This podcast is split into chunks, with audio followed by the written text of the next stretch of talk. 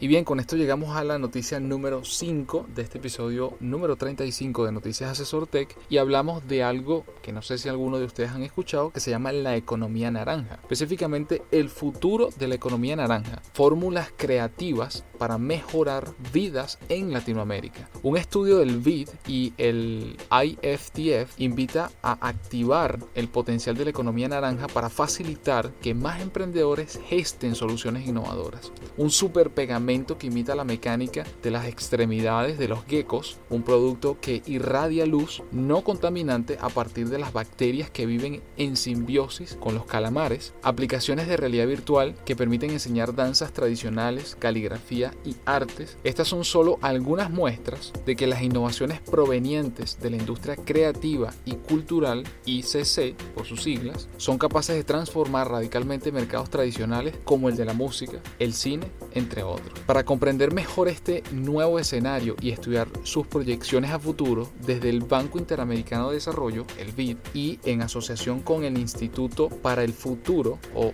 IFTF, nos propusimos investigar a profundidad cómo los sectores creativos nos van a proveer esas innovaciones que podrían transformar la industria desde las más tradicionales e incluso cómo éstas podrían modificar sus modelos y sus procesos para volverse más productivas e inclusivas. El resultado de ese trabajo conjunto ha sido el informe que además le compartimos, eh, como siempre le dejamos el, el enlace adjunto al podcast, el informe que invita a explorar los futuros panoramas de nuestra ICC, activar su potencial aún no explotado y facilitar que más emprendedores gesten soluciones innovadoras. Los principales motores de cambio que configurarán la economía creativa y cultural en todo el mundo en la próxima década son narrativas, geografía, tecnologías, finanzas y trabajo. Y luego, sobre esta base, definimos 10 ámbitos de innovación en lo que si se toman las decisiones adecuadas, se podrán aprovechar esta nueva economía creativa y cultural del futuro para alcanzar un desarrollo sostenible en América Latina y el Caribe. En el artículo ellos destacan las 10 áreas más importantes a desarrollar. 1. Cooperativismo de plataformas. 2. Los artistas los primeros en responder. 3. Empoderamiento de las mujeres en tecnología. 4. Culturas y tradiciones amplificadas. 5.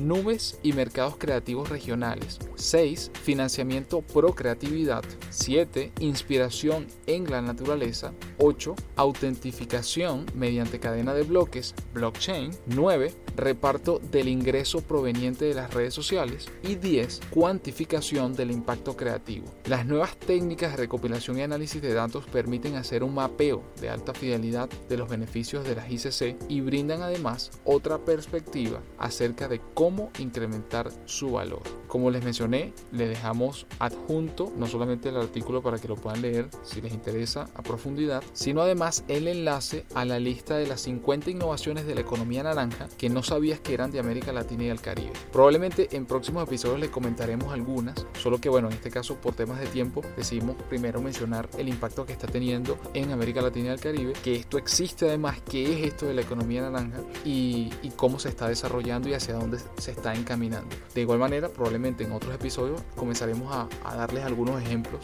dentro de esa lista de las 50 innovaciones de América Latina y el Caribe para que bueno, lo conozcan, investiguen y también los promocionen, porque al final del día pues es muy importante, como dice Seth Godin, eh, spread the word, o sea, correr la voz y que cada vez más gente se interese, no solo en estos temas, sino que también sepa que quizás si está dentro de la industria creativa y cultural, también puede aportar innovación, porque eso no tiene ninguna limitación, como ya lo hemos mencionado antes. Claro, sí es. Y muchas veces las innovaciones vienen de, no tiene que ser alguien tecnológico, quizás científico, para tener ideas que simplemente están resolviendo problemas, pero que lo hacen de una forma completamente eh, diferente de cómo se ha hecho o cómo se había hecho, o si es que se había hecho anteriormente. Exactamente, así es.